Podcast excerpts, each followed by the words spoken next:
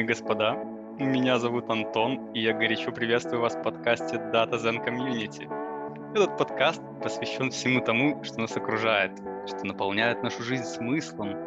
Я говорю о данных, о технологиях работы с ними, о людях, которые манипулируют ими. Идет время, уже осень, скоро и зима тут не за горами, а у нас все по-старому. Двое гостей и одна тема. На этот раз мы будем, так сказать, углубляться в профессию data scientist а. Как я понимаю, она как зонд покрывает очень много областей, самых разных. И перво-наперво мы попытаемся узнать вообще, кто такие data scientist ы и чем они занимаются на работе. Для этого мы позвали к нам в подкаст двух гостей. Это Игорь. Привет, Игорь.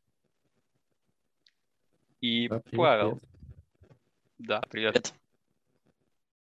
А, я бы хотел, чтобы вы немного рассказали о себе каждый. Ну, для начала, э, какая, какой у вас title? Я имею в виду э, не data, ну, может быть, вы data scientist ы. Э, ну, просто рассказали немного о себе, как называется профессия, в которой вы мастера, все такое. Может быть, Павел, с тебя начнем. Ну, можно и с меня. Значит, э, мой title так и звучит, Data Scientist. А, я работаю в компании IHS Markit. А, на основной своей работе, так скажем, я занимаюсь э, э, я работаю в сфере NLP, Natural Language Processing. То есть мы пытаемся делать умный анализ э, текстовой информации, представленной в виде каких-то а, технических стандартов. Кроме того, я учусь в аспирантуре в России и немножечко занимаюсь наукой. Там уже спектр а, моих интересов э, шире, то есть моя будущая кандидатская, если я ее смогу все-таки защитить, связана с реконструкцией траектории элементарных частиц с помощью методов э, глубокого обучения, то есть те же нейросеточки, а, ну, еще понемножку занимался распознаванием болезней растений по фотографиям листьев, а, потом предсказанием а, уровня загрязнения тяжелыми металлами по данным с космоснимков для европейских стран, э, немножко генетическую информацию разную обрабатывал, всего по чуть-чуть. Но э, довелось даже в Алисе поработать какое-то время в голосовой команде Э, занимался ISR, Automatic Speech Recognition, то есть распознавание речи. Вот, пилил модельки. Так что всего по чуть-чуть, но в основном NLP и реконструкция треков частиц сейчас. Вот. Игорь, кстати, был моим преподавателем когда-то в университете. Четко. Звучит, как будто ты очень умный чувак. Как будто. Ну, это как бы я не сомневаюсь. Но исключительно на основе вот твоего рассказа звучит, ну, ты вообще монстр. Так. Игорь, что скажешь? Так, ну, у меня попроще биография. Я, я работаю в EPAM а, по тайтлу я, как ни странно, не Data Scientist, не Learning инженер, у меня просто лиц кто инженер, но а, как у заказчика э, я занимаюсь э, Data Science, э, там я выполняю роль а, как просто мышленинга на, разных, на некоторых проектах архитект. То есть кто как называет, на самом деле роли они ну, могут плюс-минус плавать в зависимости от непосредственно какой-то активности. А, я занимался, ну, тоже учился а, в аспирантуре какое-то время, потом я выбрал а, путь э, больше продакшн, то есть ну, сложно было совмещать э, какие-то две роли. И э, я, в принципе, свою карьеру начинал не как э, data scientist, э, то есть я начинал как э, программист, там, начинал э, Java, э, Data Processing, какой-то Big Data, тогда еще так не называли.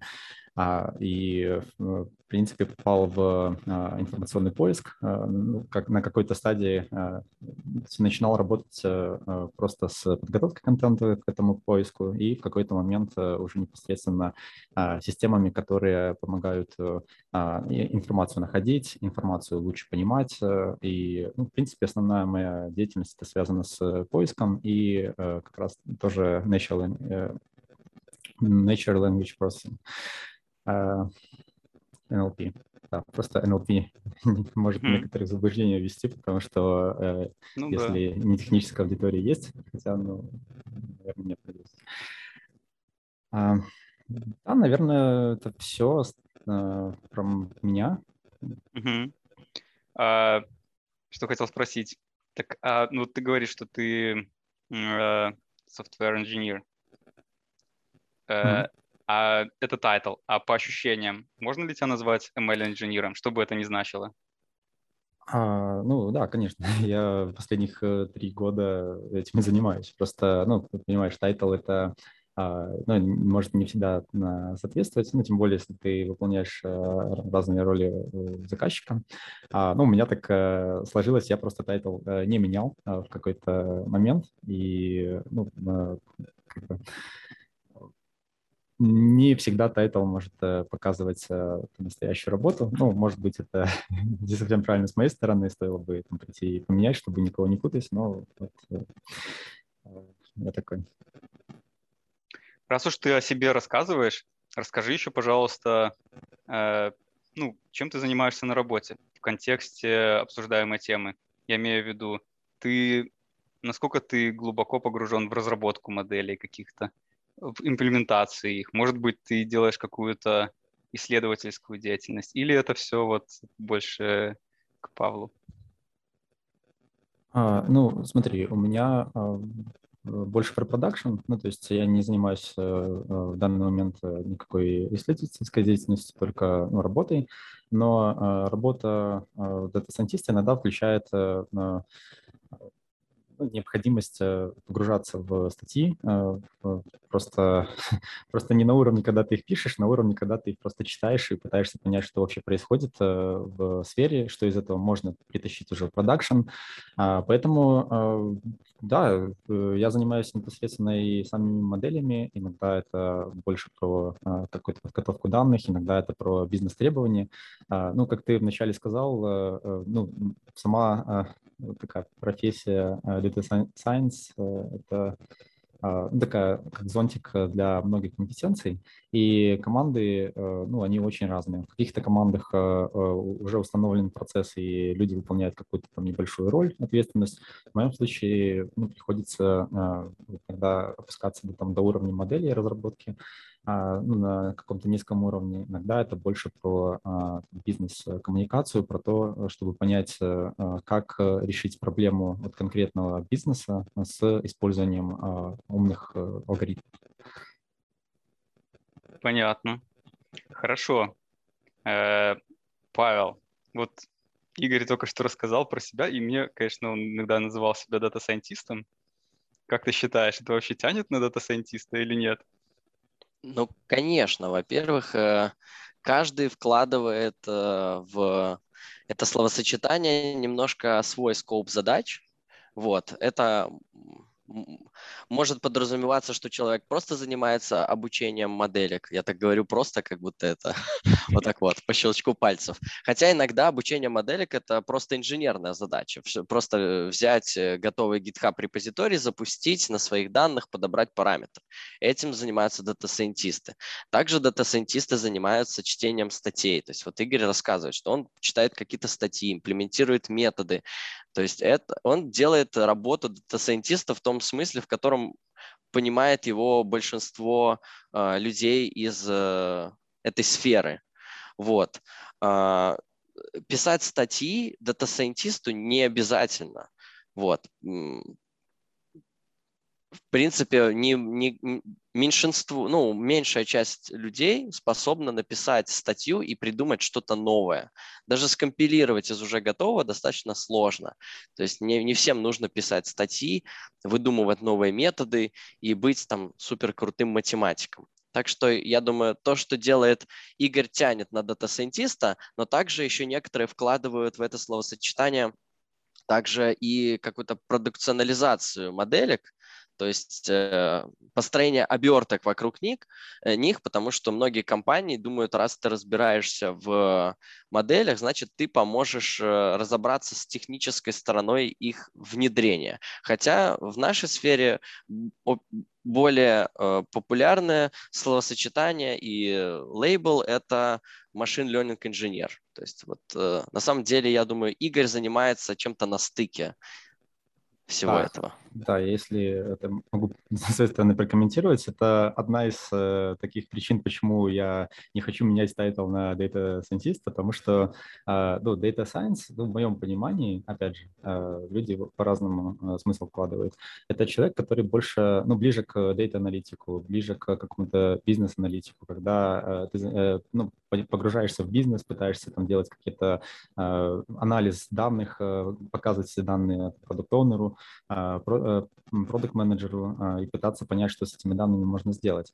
А есть работа, которая больше про инженеринг, когда э, ты, в принципе, уже э, сформулировал задачу, у тебя есть там, данные, есть конкретные бизнес-цели, какие показатели ты пытаешься улучшить, и тут возникает, ну, на самом деле, несколько рядов, несколько типов задач. А, с одной стороны, тебе нужно придумать, найти лучшее решение. Это может быть э, модель, иногда это может быть э, дополнительно какой-то а, код э, с хитрыми препроцессингами, который позволяет достигнуть бизнес-цели. То есть это не всегда катит на research, потому что в исследовательской статье ты не, ну, не будешь рассказывать про какие-то хаки. Но в то же время тебе нужно не просто написать модель и запустить ее один раз, тебе ее нужно внедрить в продукт, продукт, как правило, а это тоже ряд э, задач, которые нужно решать, потому что э, у тебя могут быть проблемы с масштабированием, у тебя есть э, ну, там, разные трейдофы, когда, а, может быть, лучшая модель с точки зрения метрик, она может оказаться очень медленной. Ну и тебе приходится решать вот ряд таких задач. Плюс еще, если ты модель доставил в продакшн, заделиверил, то у тебя а, ну, на этом работа тоже не останавливается. У тебя а, ну, модель может э, устареть э, в какой-то момент, и тебе нужно возвращаться, переобучать. Тебе нужно выстраивать этот процесс мониторинга. И это все, ну, чем приходится заниматься, это ну, вот э, типичный инженеринг, но он немножко со своими, своей спецификой. Сейчас я... у этого есть название MLOps. Сейчас вот называется сфера, которая касается продукционализации, выкатки моделей MLOps. Просто я вот как вас слушаю, у меня в голове вообще все поплыло, я имею в виду в терминологии.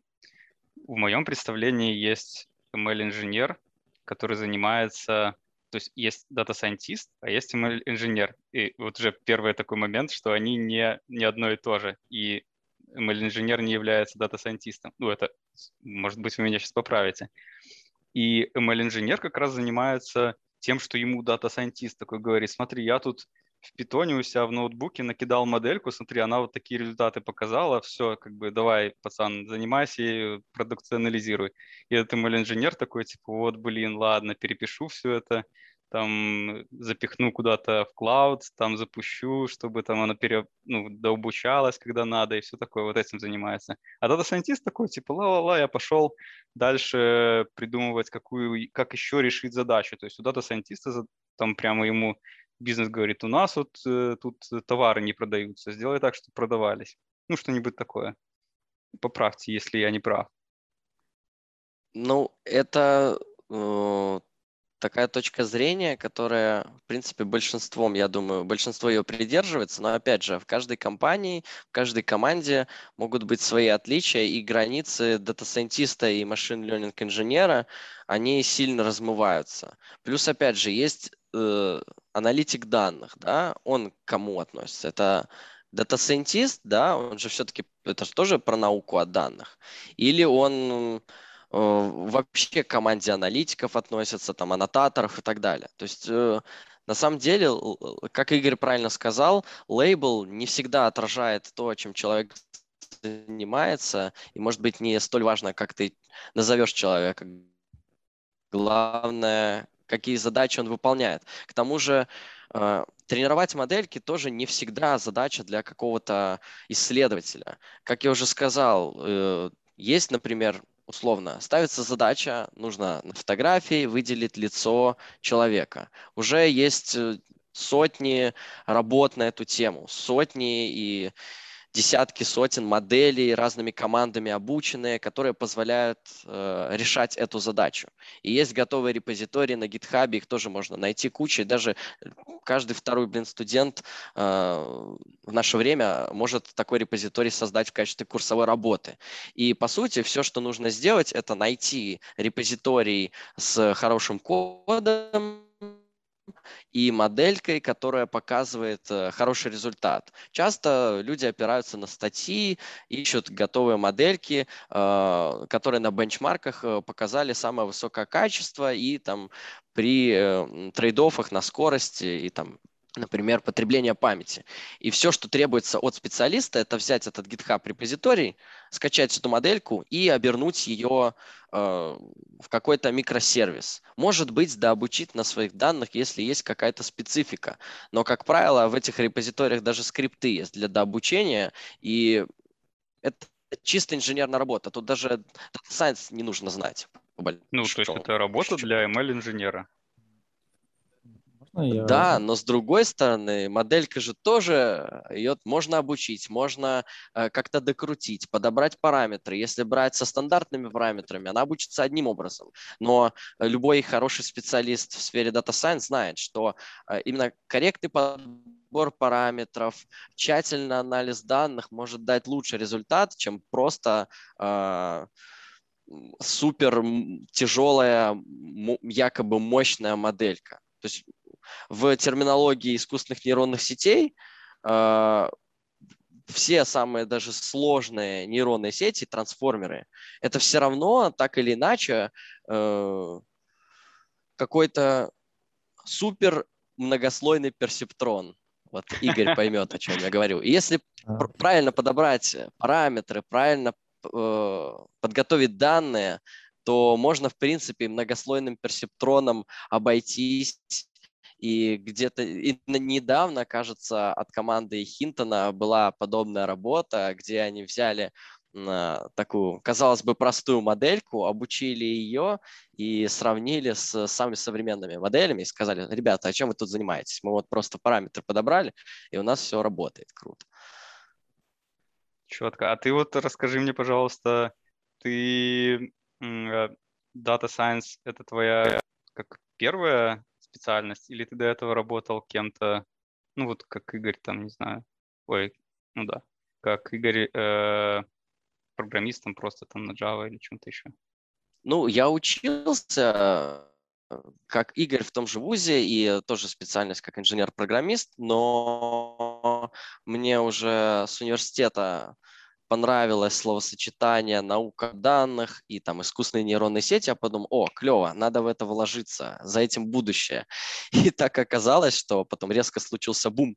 Буквально через полгода, как я начал этим заниматься, вдруг все начали этим заниматься. И э, первая моя работа была тоже связана с Data Science. То есть я чат-боты пытался делать. Это прям работа была чат-боты делать? Да, да, мне надо было делать чат-бот для заказчика, для банка крупного. Прикольно, вот. это вот если... А, ну это чат-бот, потому что а, а, есть еще голосовые боты, которые просто ужасно работают. Ну да ладно. А, хорошо, а тогда расскажи, если в твоей... Ну, насколько ты отличаешься от того, что я описал, то есть от data scientist'а, который накидывает э, какую-то proof of concept в ноутбуке и потом предоставляет это ML-инженеру на продукционализацию. Насколько глубоко ты прорабатываешь свое решение? Мне на моем текущем рабочем месте приходится заниматься не только обучением моделек. Мне приходится заниматься и вопросами э, продукционализации, и CI-CD, и, к слову, ноутбуки я недолюбливаю, потому что э, если ты пишешь код в ноутбуке, э, одно дело, когда ты хочешь действительно сделать какой-то короткий, быстрый proof of concept, проверить, например, там, сделать анализ данных разведочный, тогда для этого ноутбук пойдет. Что-то быстро накидал, быстро проверил и окей. Но если ты дум... если кажется, что твоим кодом будет кто-то потом пользоваться, если ты планируешь запускать обучение больше, чем один раз, и что-то менять, и что-то настраивать, и добавлять новые модельки, то ноутбуки не для этого. А, вот. То есть я на своей работе занимаюсь э, и вопросами архитектуры, и вопросами деплоймента, и вопросами версионирования данных, то есть всего, всем-всем-всем. Угу. А Я, если честно, не знаю, вот э, в моем окружении очень мало людей, которые прям полностью занимаются Data Science и без оглядки на то, сколько это займет э, памяти, как быстро это будет работать и как это будет деплоиться. То есть я так, такого не знаю, редко с этим сталкивался.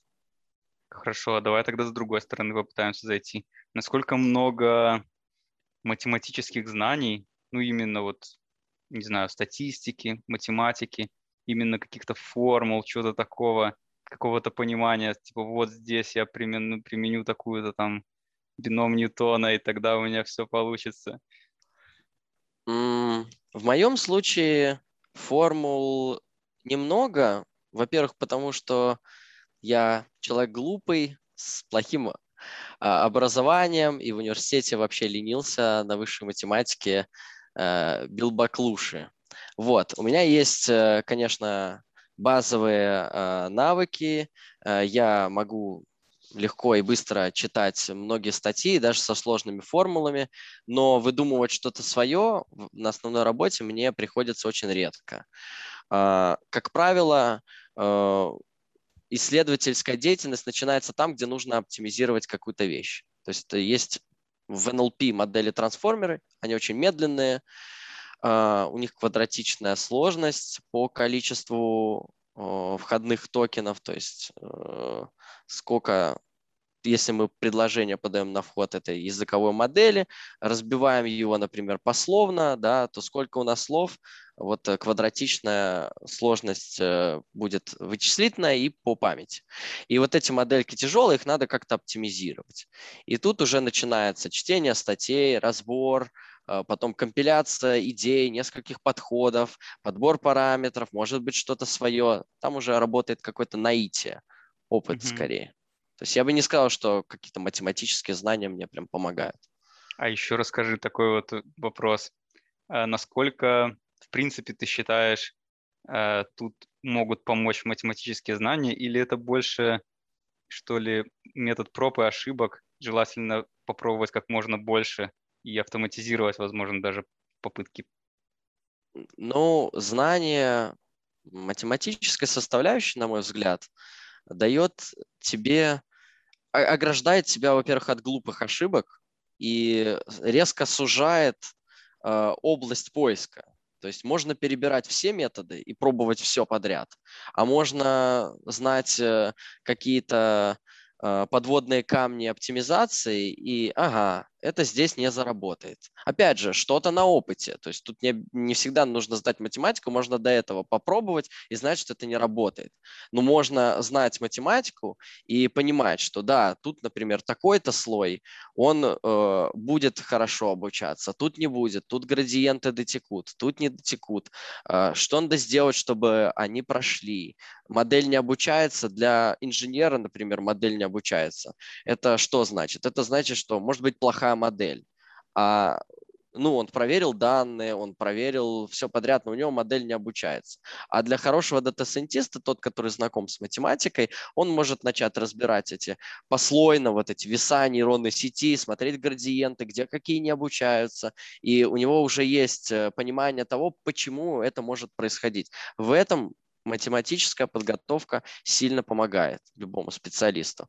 Ну и опять же, если нужно придумать что-то новое или скомпилировать э, из существующих подходов какое-то улучшенное решение, то тут э, тоже э, математика спасает, потому что, во-первых, опять же, сужает область поиска, во-вторых, не дает совершать какие-то глупые ошибки, в-третьих, помогает обосновать, почему ты выбрал тот или иной подход. Угу. Хорошо, спасибо. Игорь, я хотел бы тебя примерно тем же образом вопросить, понять границы твоей компетенции, ну, скорее, твоих обязанностей. ну, насколько ты погружен в непосредственно Data Science, вот в какие-то модельки? Ну, смотри, я э, вот вначале э, там Паша рассказывал про то, что ну, это очень по-разному, э, ну, в разных компаниях понимают, что такое data science, что такое machine learning, и нет четкой границы.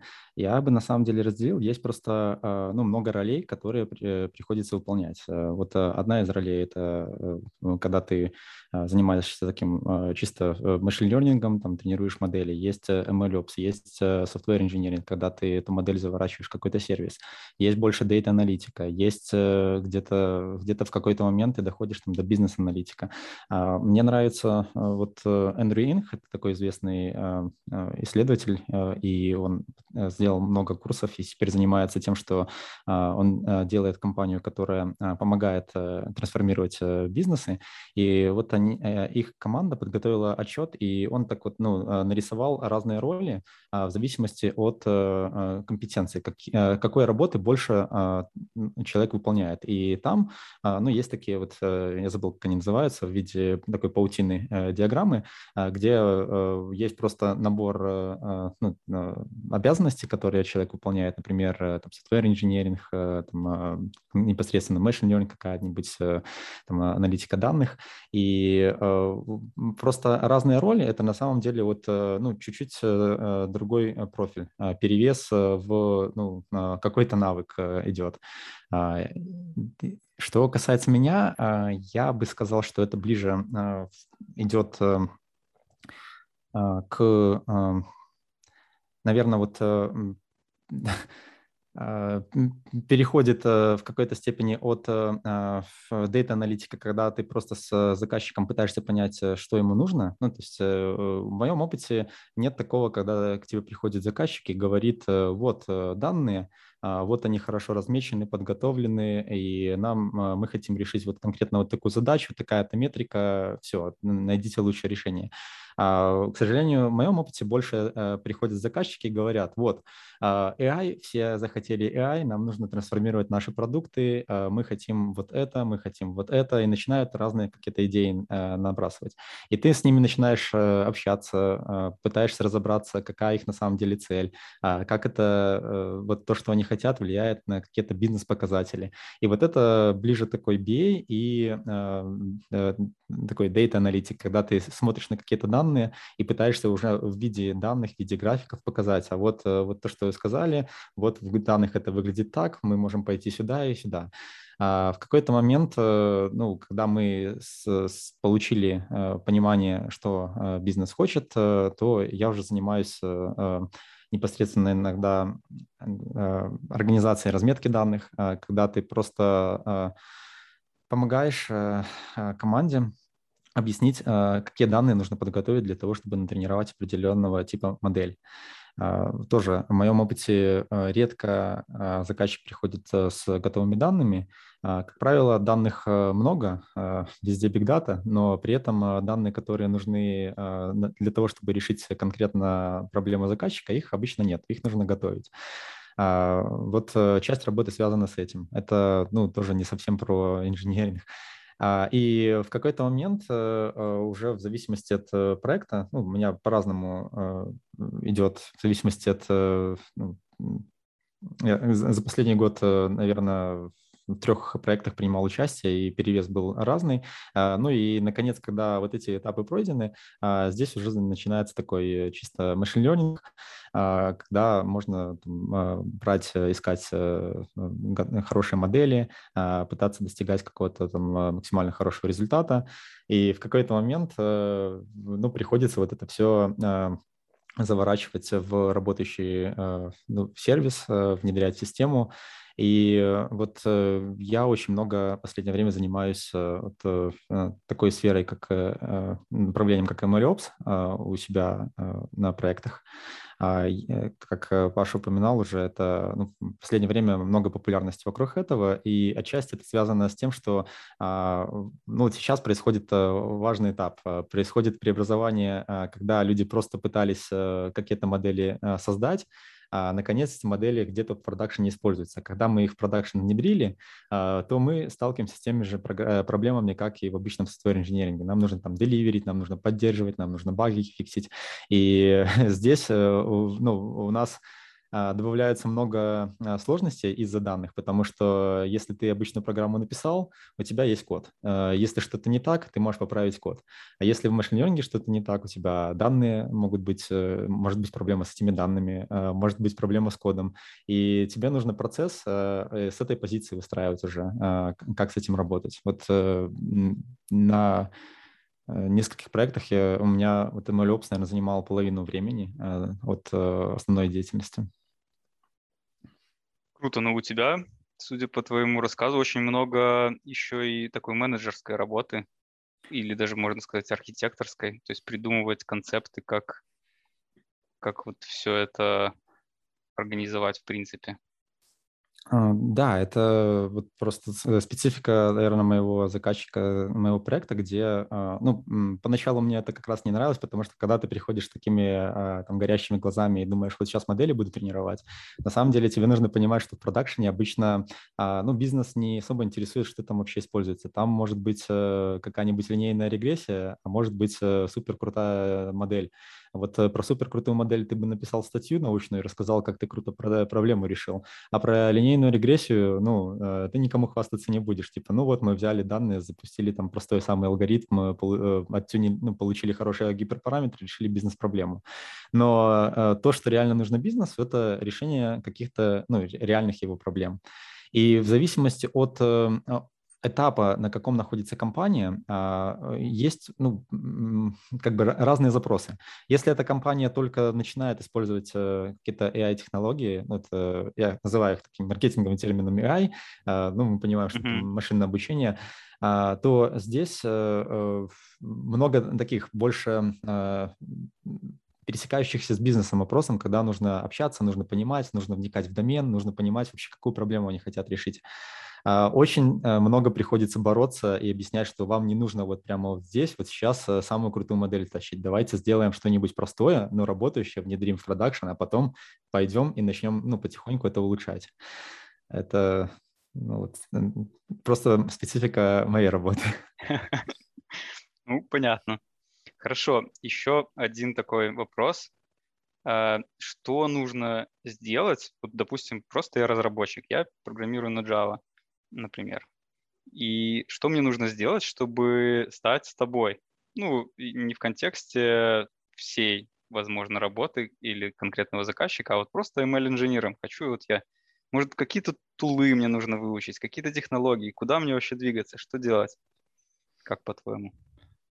Такой широкий вопрос. Э, я вот э, иногда думаю, а и сложно однозначно ответить. Вот у меня такой критерий, который, ну, э, его сложно формализовать, но мне нравится, когда вот э, человека эта ну, тема а, прям драйвит. Вот ты иногда а, я вот занимался подготовкой э, людей, там часть из них работает на моем проекте, и вот э, я видел вот, людей, которые не стали дата-сайентистами, и те, которые стали.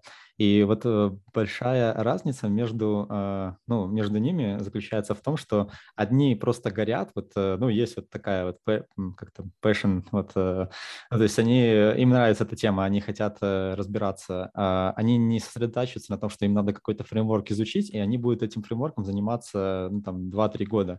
На самом деле сфера, она вот бурно развивающаяся, и нужно больше фокусироваться на какие-то, наверное, фундаментальные вещи и быстро учиться. И э, нужно, э, наверное, любить вот этот момент, когда э, ну, ты, ты, ты выбираешь, что тебе нужно будет э, вот, постоянно учиться каким-то новым вещам. Uh, ну, есть люди, которые, ну, они, наверное, хотят вот просто изучить вот uh, набор каких-то тулов, там, фреймворков и, и все, и на этом, ну, остановиться. Ну, э, вот чисто мое такое мнение, что вот есть э, там, известные фреймворки, как э, любой машин learning знает про TensorFlow, про PyTorch. Можно бесконечно хорошо знать эти фреймворки, но совершенно не уметь решать задачи, которые нужно бизнесу И а, может быть человек, который плохо понимает э, особенности этих фреймворков, он может быть там свою э, там, модель э, вот совсем с нуля не напишет, но он просто понимает, а, ну вот как, как это все целиком происходит от там, подготовки данных, понимает, как результаты оценивать, понимает, как их презентовать там правильно людям. Поэтому не знаю, может быть, ты такой более конкретный э, вопрос ну, дал, э, ответ? Да нет, я просто даже не про то, что, то есть это, мне кажется, абсолютно очевидно, что э, процесс обучения, он бесконечный и никогда не прекращается, и если ты хочешь чего-то добиться, ты прям должен вот каждый день чему-то новому учиться.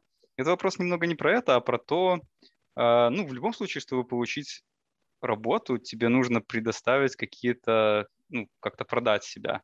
Для того, чтобы продать себя, надо, чтобы было что продавать.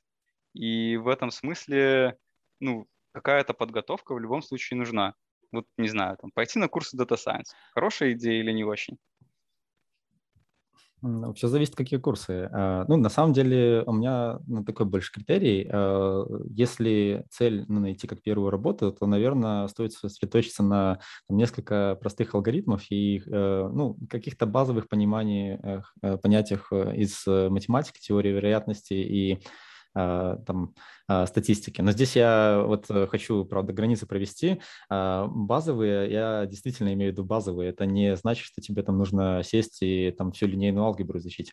Но тебе надо понимать, э, хорошо оперировать понятиями там, матриц, тензоров, э, понимать, что такое метрики, понимать распределение ну, из теории вероятности, понимать, как результаты ты будешь сравнивать. Ну, вот, вот такие базовые вещи, они просто фундамент, на котором ты дальше можешь наращивать Э, ну, определенные навыки.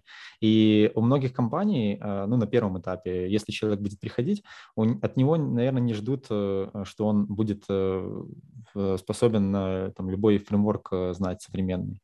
А, но если человек знает вот эту базу, то есть он может хорошо натренировать там какую-нибудь линейную регрессию, он может объяснить, что такое там регуляризация, какие типы регуляризации нужны, он может объяснить метрики, почему он ее выбрал, а, объяснить, э, как работать там с разными сбалансированными и несбалансированными э, данными, вот это ну, то, чего ты обычно ожидаешь от э, такого инженера, который хочет только найти работу мы говорим сейчас про ML-инженера все еще, тут про того, которому дают модель, и он такой, типа, ну ладно, запикну ее а, в клауд. Если, если, если говорить про ML-инженера, то у меня просто такой must критерий, человек должен все-таки кодить на питоне, ну, то есть там можно говорить долго про то, что и на Java можно, там и на Julia какой-нибудь можно, но все равно питон это вот как стандарт де-факто, ну, большинство кода в интернете на нем написано, и его надо уметь читать, а, исправлять, писать на нем.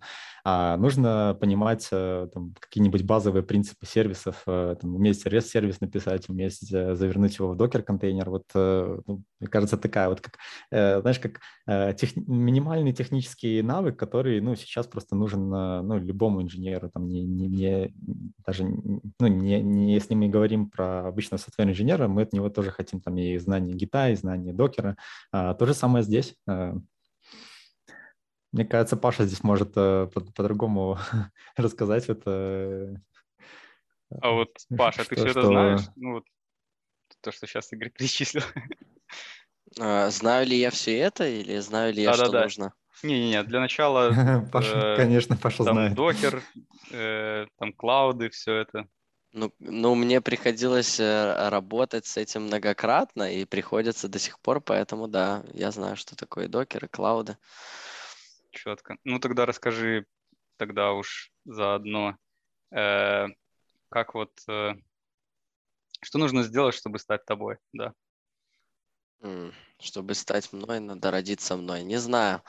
А, вот чтобы стать э, дата-сайентистом, давайте так. Вот Игорь, в принципе, все рассказал, и я с ним тут соглашусь. То есть а, надо, да, искать какие-то курсы в интернете, ресурсы, Сейчас а, все практически в открытом доступе. Это вот основы какой-то линейной алгебры, это основы теории вероятности и мат-статистики, а, это, естественно, навыки программирования на Python, знание, я все-таки считаю, что знание какого-то фреймворка важно, потому что если ты представляешь себе, что такое персептрон, но не умеешь его запрограммировать или умеешь его программировать на голом питоне, то это, конечно, так себе э, подспорье, потому что тебе будет тяжело, тебе нужно будет учиться, потратить это время на обучение э, достаточно длительное, и, скорее всего, тебя даже как джуниора никто не возьмет. То есть, тем более, знать сейчас один из фреймворков, это так же важно, как знать, э, собственно, Python. То есть, э, желательно еще поучаствовать в каких-то соревнованиях. Вот Игорь не упомянул, но сейчас э, хороший гейн дают именно соревнования. И есть множество платформ. Одна, самая популярная это Kaggle.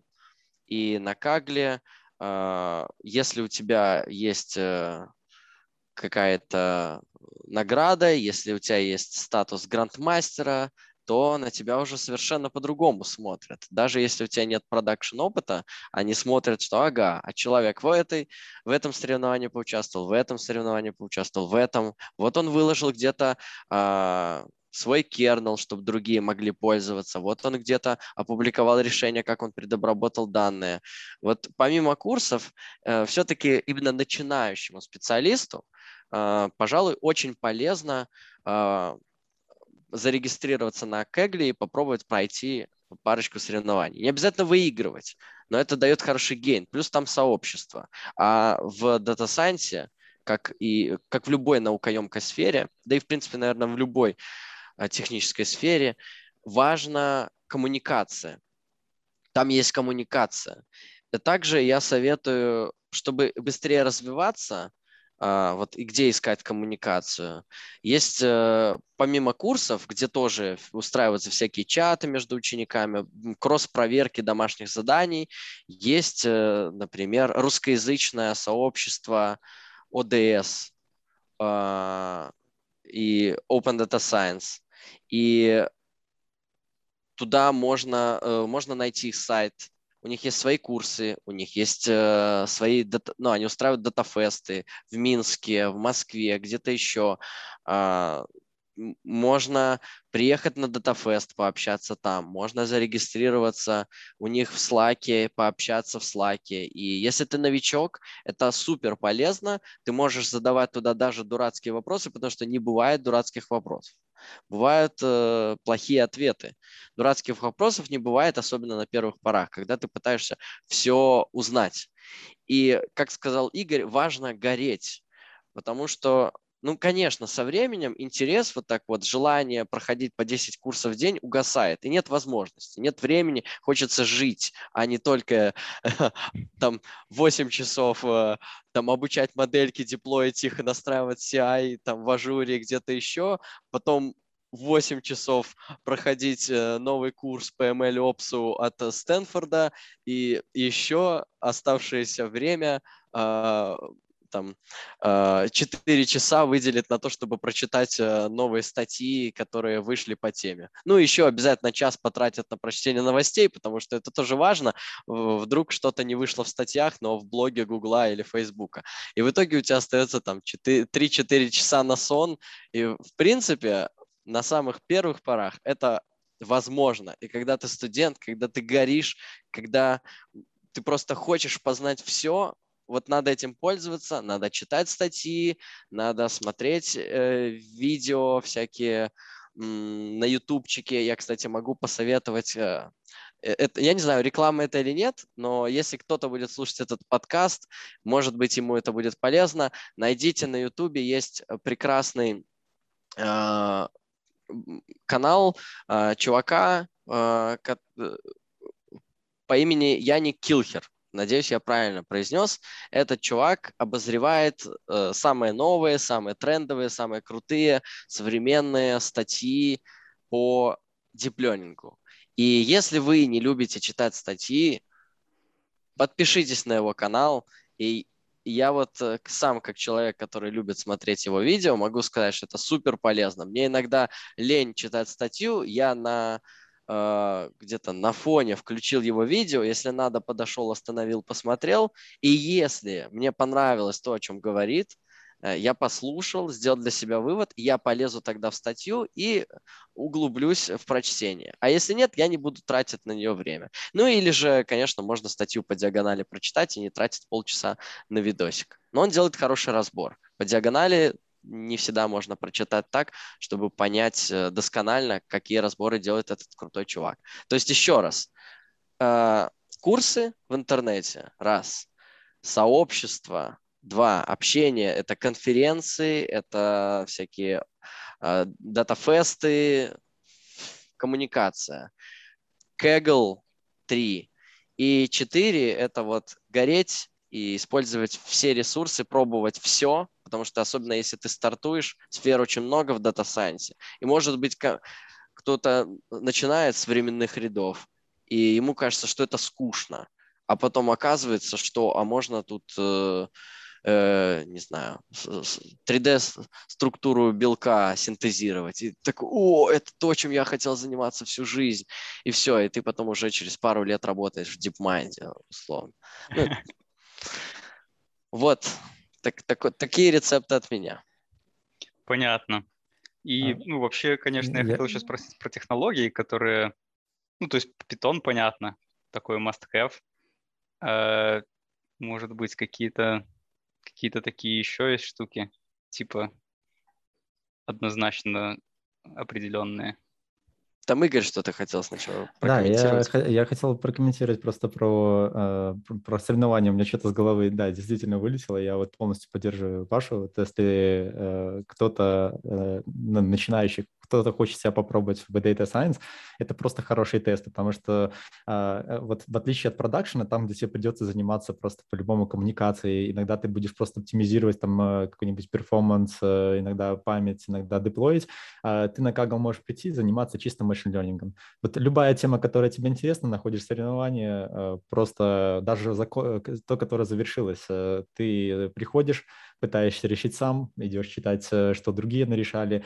Э, это просто такой буст э, нереальный. Я с головы вылетело, но это, я бы сказал, ты даже в работе иногда используешь, ты просто сталкиваешься с новой задачей, и ты не знаешь, как ее решать, и куда идти. А, там несколько вариантов. Ты идешь э, там papers with code, когда ты пытаешься просто найти, что вообще в этой области есть, какие статьи есть. А второй вариант, ты идешь там на Kaggle, либо другие площадки и смотришь, а какие соревнования похожие на мое проводили, как их решали, какие модели сейчас там работают, и э, ты ну, там можешь посидеть э, день в, ну, вот покопаться в готовых решениях и ну, быстро очень поднять компетенцию в, в, своем, ну, в, в какой-то области. Это для машин learning инженеров тоже полезно, потому что там выкладывают готовые кернелы, и запустить готовый кернел, получить какой-то бейзлайновый э, результат, это тоже важно, и тоже интересно, и тоже очень полезно, особенно для новичка. Если еще и выиграть, то заработать можно. Ну, на бейзлайне Но... далеко не покатишь, конечно. Рандом сид придется подбирать долго. Да, хорошая шутка. А, ну, Еще вот э, про эти, про а, про новости, про статьи, я заметил, что вот мы много говорим про то, что нужно статьи читать. И вот мы про это э, говорим как э, само себе полагающееся. На самом деле это то, что сильно отличается от обычного софтверного инженеринга и ну, там, областей других. Я не знаю, это может быть ребята, которые занимаются там прям там, серьезной э, может, тоже там читают про вот эти э, какие-то статьи, про там, consistency и так далее, но э, в machine learning это просто must-have. Э, если ты занимаешься, ты должен э, иногда открывать э, статьи, э, смотреть, что там происходит. Э, ты, ну, э, это часть работы э, твоей, когда ты просто берешь какой-то... статьи? Да, да, да, именно вот пейперы. Вот мы просто про них много раз говорили, но никто из нас не прокомментировал, потому что, э, ну, ты понимаешь, что для нас это становится естественно, ты про это ну, даже не думаешь, потому что э, ты берешь какую-то модель э, на GitHub, там обычно ссылка на статью. Ты открываешь статью, открываешь, э, смотришь, что там, какие результаты, что получили, ты там открываешь десяток статей, смотришь там линки, смотришь, кто воспроизводил эти результаты. Вот отчасти вот последних несколько недель занимался тем, что вот мы пытаемся решить решить проблему, я открываю статью, я смотрю, кто ее цитировал, идешь к ним, смотришь, что они цитировали, что они получили, ты открываешь одну статью, смотришь, они говорят, там мега крутое получилось, смотришь других чуваков, они говорят, нет, мы попробовали, короче, оно там работает для одного кейса, для других не работает. И ты начинаешь вот такой как-то paper-аналитикой заниматься, бумажной работой, пытаешься понять, что вообще там на, на самом деле, потом смотришь там какие реализации кода, э, ну вот бывает такое. Но это не, не то, чем ты постоянно занимаешься, это вот время от времени, то есть э, разные задачи. Мы прям, ну, но ML-инженеру не нужно их читать или нужно? Ну, Просто как мы же? так много говорим про дата, ну, data scientist'ов, про больше так research, research, назовем это так.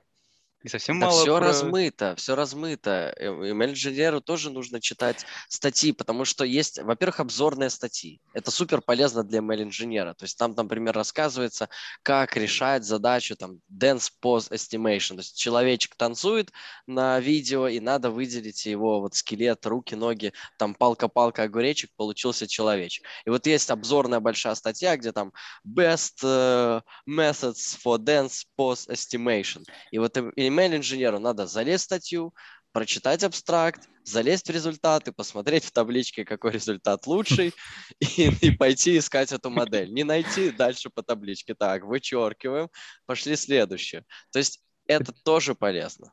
Тут Я, я тебе больше такая стоит. Я имею в виду задача перед ML-инженером, э, ну, такая high-level задача, типа, нам нужен алгоритм, нам нужно решение, которое вот этот сделает. Да большинство людей, которые работают в этой сфере, они на самом деле э, в нашем понимании, вот как мы сегодня обсуждали, они ML-инженеры. У них нет очень глубоких знаний математики. Они много чего делали на практике. Они умеют скачать, э, склонировать себе репозиторий. Они умеют его собрать. Если что-то не работает, подпереть костылями и заставить работать. И такой специалист э, гораздо более хороший, на мой взгляд, чем тот, который будет сидеть, там, изучать э, математику 30 лет, потом еще 20 лет э, там, читать статьи, и чтобы через 10 лет сказать, что вот для этой задачи, в принципе, линейную регрессию можно попробовать и статистически, статистическую значимость доказать того э, результата, который на ней получится. То есть в этом плане есть куча людей, не далеких от науки и от научных статей, но они залазят вот э, прекрасный ресурс тоже для новичков, для всех. Papers with Code сейчас это уже прямо то, что требует индустрия. Э, Мало того, что нужно выкладывать модельки, датасеты, э, как правило, нет, но модельки, да, модельки все выкладывают, и код выкладывают. Если ты выпустил статью, но ты не выложил код, ни на одну хорошую конференцию тебя просто не возьмут. Ты не пройдешь ревью, э, тебя попросят показать код, э, спросят, а, ну а как вообще повторить ваши результаты? Потому что повторяемость в науке, воспроизводимость – это очень важно. И вот в Data Science э, почему-то это стало э, прям ну, это правило хорошего тона. Это вообще-то научная этика, и это важно с э, этической точки зрения. Ты не можешь просто сказать, мы получили 99% и никак это не доказать. И сейчас код выкладывают. И инженеры куча, которые могут просто искать по этому papers with code по какой-то, по какому-то тегу методы и репозитории, найти тот, который ему понравился, запустить, получить результаты, костылями поправить и м, бац-бац и в продакшн. Э, Можно я тут к- да. короткий комментарий? Э, Вот э, Паша сказал про то, что там есть какие-то summary статьи, и я скажу, что а, здесь это требует даже, ну вот, понимаешь, вот мы говорим, и ты говоришь, вот, э, ну непонятно там, где какая-то граница проходит, так потому что сейчас в индустрии нет четко сформированной э, вот определения. А, Ты можешь открыть э, вот хороший тест, когда ты открываешь, например, там Java инженер, ты примерно понимаешь, что Java инженера там хотят какой-нибудь там Spring Boot, скорее всего, вот сейчас, а, хотят там, ну, то, то есть ты ожидаешь там базы данных какие-то. А от Data Scientist, если ты пишешь просто Data Science или Machine Learning Engineer в LinkedIn, а, ты идешь э, 10, э, ну, открываешь там топ-10 э, м, вакансий, это то 10 разных чуваков, вообще вот, вообще разных. В одной области они хотят чувака, который в SQL шарит, который будет там писать запросы, делать какую-то аналитику. В другой части говорят, нам нужен чувак, который будет там с нуля имплементить, оптимизировать какие-то крутые модели. Там нужно знать там C++, там TensorFlow какой-нибудь экстеншн написать к этому. И так ты идешь, и ты понимаешь, что просто разные чуваки, и всех их называют там machine learning инженер.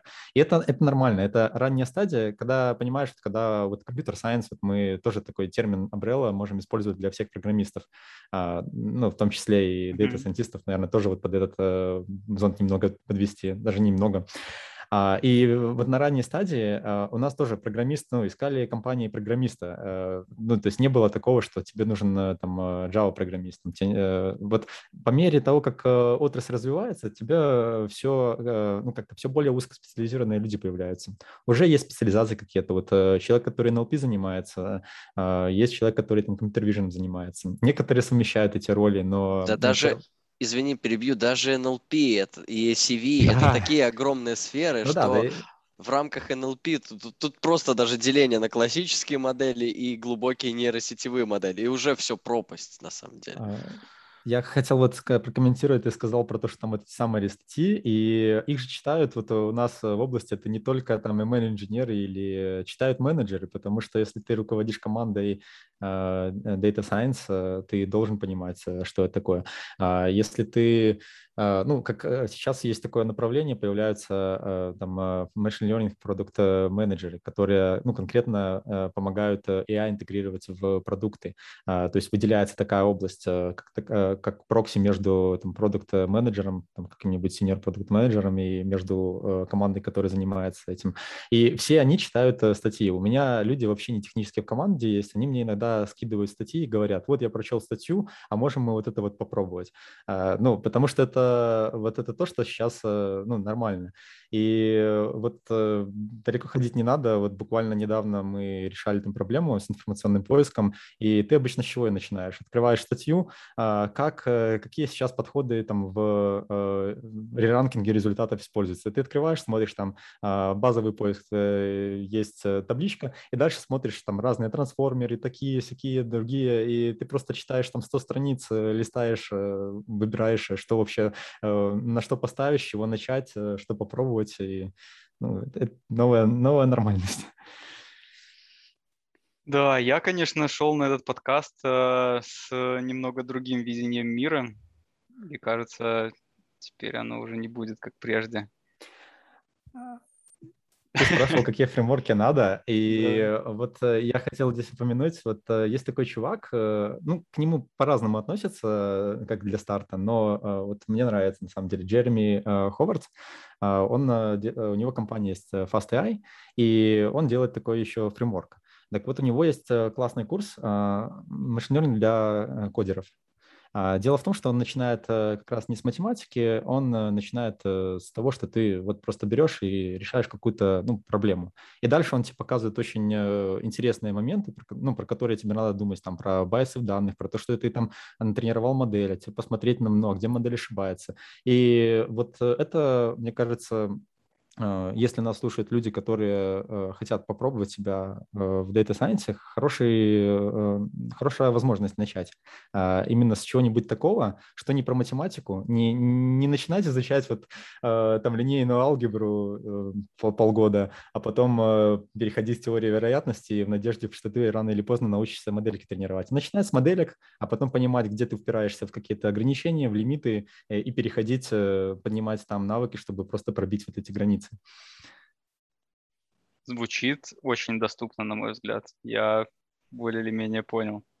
Ну, тут, кстати, я бы с чем-то не согласился. То есть э, без, совсем без навыков, без понимания базовых принципов, э, даже просто матричного перемножения э, никак нельзя. То есть это, это надо знать, потому что у меня, ну, то, у меня есть студенты, и некоторые студенты, вот они типичные программисты, инженеры до мозга костей, они умеют решать задачу.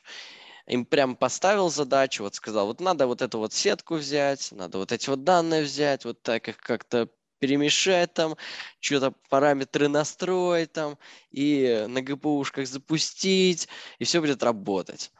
Вот, и они это могут сделать. Но потом, когда у них что-то не получается, они приходят к тебе э, с очень простыми вопросами, но которые для них очень сложны, потому что нет никакой базы. И там вопросы в стиле, вот у меня такая ошибка, а почему так? Ты объясняешь. Ну, потому что нельзя перемножить матрицы таких размеров. Э, вот. И это, ну, это университетский курс на самом деле. То есть э, это университетский курс. Если вы в университете в полуха слушаете, то, в принципе, э, можно начинать вот сразу, как говорит Игорь. Не нужно быть математиком. Я не говорю, что нужно быть математиком, там, э, заканчивать э, э, мехмат, ничего этого не надо. Надо базовые вещи все-таки знать. Так а разве это не то, что вот говорил Игорь? То есть, ну вот ты начинаешь... Игорь говорил про кодинг. Он, он в конце понимаю, сказал я... спорное высказывание, э, что... Да, я имею в виду, что ты вот учишься, то есть ты пытаешься эти модельки, тут сталкиваешься с проблемой. Ну, ну ошибка. И потом такой, а, так это надо изучить вот матрицы, перемножение, изучаешь это все дело, и такой понимаешь, окей, теперь понимаешь, так делать нельзя. Ну и дальше типа пошел. Так не Ну, э, с простыми вещами, э, ну, совсем простыми вещами, там, как вот размерности матрицы тензоров, это прокатит. Но если там использовать э, какую-то функцию ошибки, которая плохо дифференцируется, да, получать какой-то результат и из раза в раз думать, что, ну, вот это то, э, к чему я стремился и выше нельзя, это совершенно другое. То есть э, начать можно, но ты никогда не перепрыгнешь э, определенный порог, если ты не будешь э, знать э, подводные камни оптимизации. Я думаю, что без знания базовых вещей, без понимания, что такое производное, э, без понимания как, э, каких-то вещей из мат-статистики, теории вероятностей, этот порог не перепрыгнуть, к сожалению. Мне кажется, мы, знаешь, вначале такие сказали, не, на самом деле математику знать не надо, а потом такие, ну, на самом деле на базовом уровне, а потом ты сказал там про дифференцировать, э, там, функции потерь, там, э, и так да далее. это в школе проходят, производную проходят в школе, 10-11 класс, десятиклассник уже все, может, получается, э, модельки ну... спокойно обучать. Не, ну так э, много школьников, которые отлично и обучают модельки, создают там новые модельки. Ну, так что не, мы говорим про вундеркиндов или про среднестатистических. Я говорю, что базы у них в школе уже хватает. Матричное перемножение – это операция а, а, а, очень простая. Для программиста это три цикла. Не, ну, понимаешь, э, я сталкиваюсь с проблемой, что не все программисты понимают, что такое сложность алгоритма, ну, потому что э, специфика работы, иногда ты там э, XML перекладываешь, и, и ну, ты можешь вообще не думать про вот это. А ну, здесь нет универсального ответа, потому, ну, просто э, надо надо понимать, что с одной стороны математика, тебе не надо быть вот э, закапываться глубоко, вот эту математику можно очень быстро поднять, но э, математика это просто язык, на котором э, data science описан, и ну, чтобы понимать те же статьи, тебе надо погружаться в, там, в основы математики, понимать вот обозначения хотя бы какие-то. Иногда ты просто можешь ну, в коде глянуть, и ты не сможешь, например, его изменить, э, потому что ты, у тебя нет представления, как, как это устроено на самом деле. Ну. Сразу вспоминается из КВН эта сценка, где Е, и пиши Е равно МЦ квадрат, Е, пишет Е, это большое Е, большое Е пишет. Ну, то есть... Э, да, действительно, э, это надо знать. И, кстати, вот еще мы вообще не упомянули, но сейчас развивается такое направление, как AutoML. Сейчас все компании хотят AutoML. Что это такое? Это какие-то фреймворки, э, сервисы, фреймворки, которые в перспективе, сейчас пока это работает так-сяк, но в перспективе позволят решать э, э, все основные э, задачи, самые так широко, ну, короче, задачи, с которыми чаще всего сталкиваются. Это как распознавание кого-то на картинке, например, или там э, перевод э, голоса в текст, да, то есть то, что человек наговорил, там перевести в текст, или там э, машинный перевод. Вот. Э, э, такие задачи уже на, на которых много бенч, бенчмарков, про которые достаточно хорошо известно. И вот на таких задачах AutoML, фреймворки, сервисы вскоре, я думаю, будут неплохо работать, по крайней мере, на изображениях уже неплохо работает. То есть, когда ты просто имеешь какую-то задачу, и все, что тебе нужно знать, это что ты решаешь. Задачу, например, классификации или регрессии, да даже, по-моему, в HTML и это не обязательно знать. То есть ты условно подкладываешь данные куда-то в сервис, говоришь, вот хочу там котиков, собачек отличать. Он тебе говорит, пожалуйста. И спустя какое-то время отдает тебе модель и говорит, пользуйся, плати и пользуйся. Вот. Классно, так что, возможно, раз... математика не нужна будет. Как а, раз... Да, так мы... Да. Да, да. Давай. И я просто хотел сказать, что ну, надо уже потихоньку закругляться, но в этом смысле у меня есть как раз вопрос, к которому ты отлично подвел. Когда, собственно, компьютеры захватят мир? Когда искусственный интеллект э, сможет э, ну, хотя бы понимать, что он вообще тут делает, а не просто решать конкретную задачу? Можно я сейчас вот э, кратко? Есть э, эксперимент, э, китайская комната. А, я не, не, не буду прям дословно, как там описано, но идея такая. А, в общем, сидит человек в комнате, закрытый от всего. Он не знает китайского языка. Вот представь, что, Антон, это ты сидишь в комнате. Ты так. же не знаешь китайского? Вообще.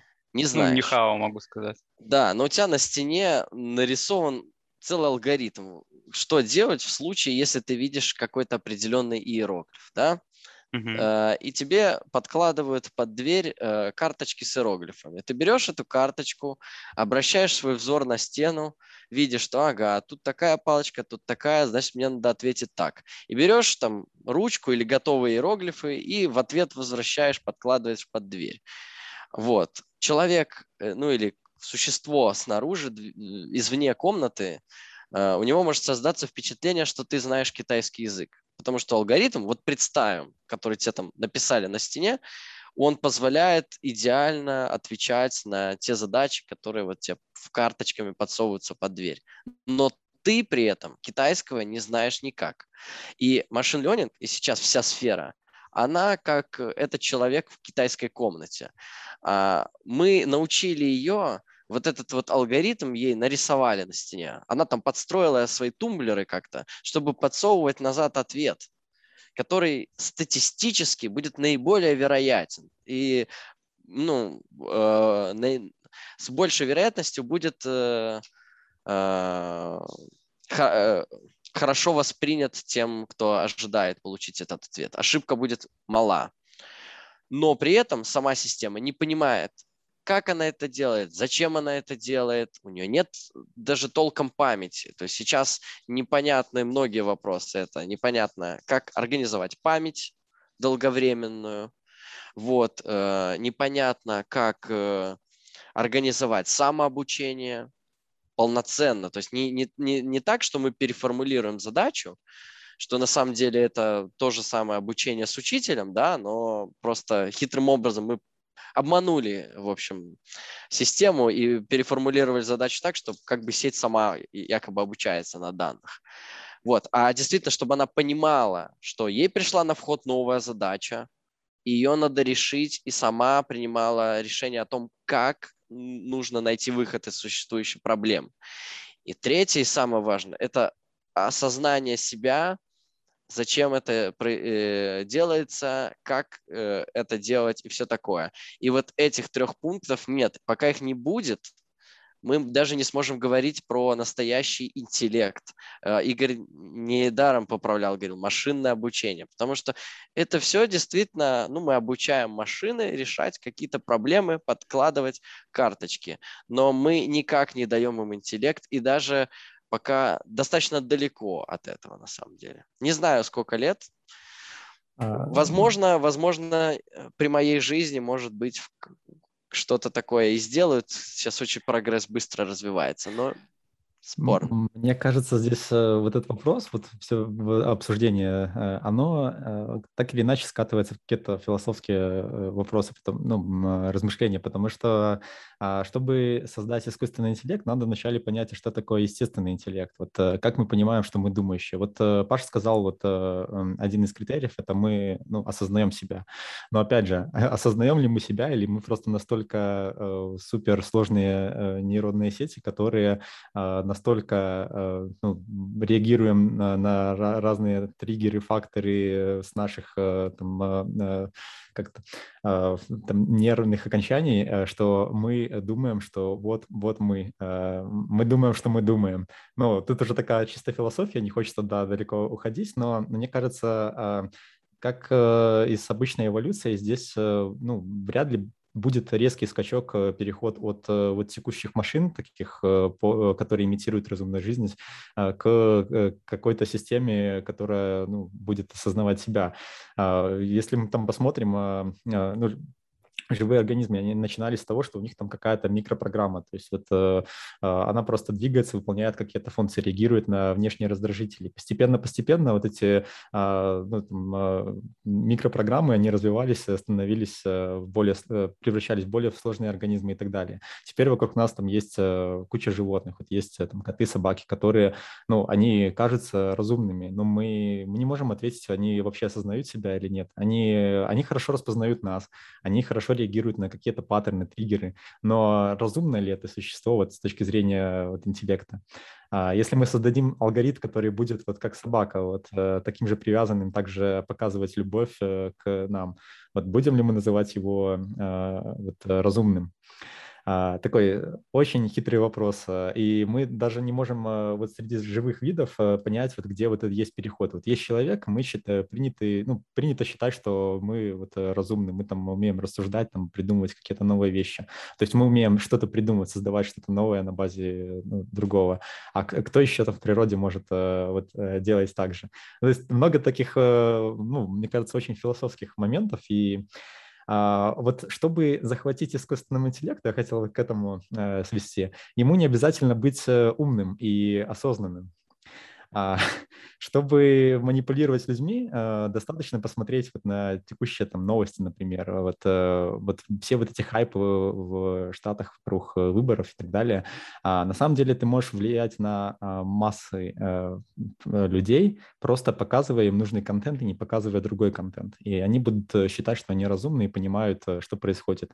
И ты представь, что алгоритм, который просто натренирован ну, как бы нами, разумными чуваками, этот алгоритм не понимает, зачем он это делает, но он в какой-то момент э, начнет, э, э, ну, так манипулировать а, сознанием людей, что они, ну, вот просто запутаются. Они будут видеть ту информацию, которую им нужно видеть с целью, не знаю, чтобы они дальше этот искусственный интеллект развивали там и так далее, делали его умнее, умнее, умнее, и в какой-то момент вот можно перейти к сценарию там матрицы и... Ну, ты злодей вообще. Я только хотел сказать, что класс, типа искусственный интеллект нас не поработит, но теперь понимаю, что, возможно, а... поработит, но это будет не искусственный интеллект. Давайте, давайте начнем с того, что, может быть, вообще никто нас не поработит, мы сами себя уничтожим. Кто-то э, не, не шибко умный напишет программу, там сделает супер дрона. Вот недавно же новость была, что дрон там расстрелял автомобиль с нужным человеком без приказа, без приказа свыше. То есть э, Просто сама машина полетела, увидела, кого надо, расстреляла. И вот представь себе, случится у нее какой-то божок, программист где-то точку запятой не поставил или цикл сделал бесконечный, и все, она вместо одного человека начнет всех валить. И летает она так быстро и, мой, и во всю мощь, как говорится. Вот, что ее не догнать, она просто всех постреляет. И мы сделаем чужого или хищника даже а, а еще у нас э, есть беспилотные автомобили, которые уже тестируются. Они подключены все по 5G между собой в единую сеть. Они могут бесконечной информацией обмениваться. А еще у Китая уже есть социальный рейтинг, там э, какой-то человек хороший, плохой, чтобы э, выбирать, давить тебя или нет. Ну и ты можешь представить вот... Да, вы запарили. А дельфины разумные? А дельфины разумные? А кто придумал тихоходок? Они же могут выжить где угодно. Короче, давайте вот не заниматься заниматься этой конспирологией, мы к тому, что давайте придем к этому. Единственное, что нужно делать сейчас, это нужно придумывать уже какие-то законы, э, какие-то э, придумать то, как регулировать э, ту реальность, которая может наступить и которая сейчас даже вот мы уже не поспеваем. То есть э, данные не, недаром там это GDPR и все такое. То есть мы не знаем до сих пор, как правильно быть, вот как с этической точки зрения мы не разобрались. И то же самое касается тех же беспилотных автомобилей. Где заканчивается этика, где начинается вот этот прагматизм, статистика и так далее. И алгоритм так принял решение, потому что это недооптимизация, потому что это байсы в данных, это что-то еще сложно. Вот этим нужно заниматься, изучать, продолжать. Этим уже как раз и занимаются. Есть целые отделы, которые занимаются э, этикой и занимаются вот байсами в данных, потому что, ну, а, дело в том, что мы, а, люди, ожидаем от алгоритма непредвзятого отношения к, а, там, к разным людям, но дело в том, что данные, на которых мы тренируем, они очень предвзяты. И э, модели, которые натренированы на этих данных, они также будут, э, ну, предвзяты. Оттуда вот известная история, когда там темнокожие темнокожих э, людей э, алгоритм не мог э, найти, потому что данные такие.